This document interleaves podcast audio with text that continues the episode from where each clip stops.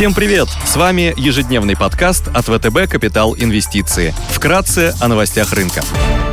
Глобальные рынки. Внешний фон с утра позитивный. Фьючерсы на S&P 500 растут на 0,3%. Евростокс прибавляет 1,6%. Японский Никей в плюсе на 1,8%. Индекс голубых фишек Китая CSI 300 растет на 0,2%. Гонконгский Хэнк Сенг теряет 0,8%. Рынки показали сильную динамику после заседания ФРС США. Федрезерв ускорил сворачивание программы покупки финансовых финансовых активов с 15 до 30 миллиардов долларов в месяц и планирует завершить программу в марте следующего года. Также представители ФРС ожидают три повышения ставки в 2022 году. Баррель нефти марки Brent стоит 74,6 доллара, золото торгуется по 1784 доллара за унцию. Доходность по десятилетним гособлигациям США на уровне 1,45%. Сегодня пройдет заседание ЕЦБ. В Германии опубликуют индекс деловой активности в производственном секторе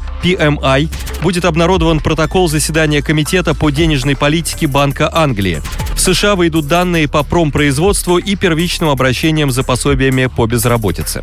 Корпоративные новости. Последний день для попадания в реестр акционеров, имеющих право на получение дивидендов Фосагра. Без дивидендов торгуются акции компаний X5 Retail Group и Unipro. Магнит проведет внеочередное собрание акционеров. Идеи дня. Сегодня мы хотели бы обратить ваше внимание на акции АФК «Система». В настоящее время холдинг АФК «Система» торгуется со значительным дисконтом к стоимости своих долей в подконтрольных активах. С мая 2021 года АФК-система возобновила байбек, который был запущен в 2019 году в размере 3 миллиардов рублей. В следующем году компания может провести IPO своих непубличных активов фармацевтического холдинга Бинофарм, сети клиник Медси и агрохолдинга Степь. Выход этих компаний на рынок станет хорошим драйвером для роста стоимости акций АФК-система. По мнению аналитиков, потенциальная доходность на горизонте 12 месяцев может составить порядка 100%. 10%.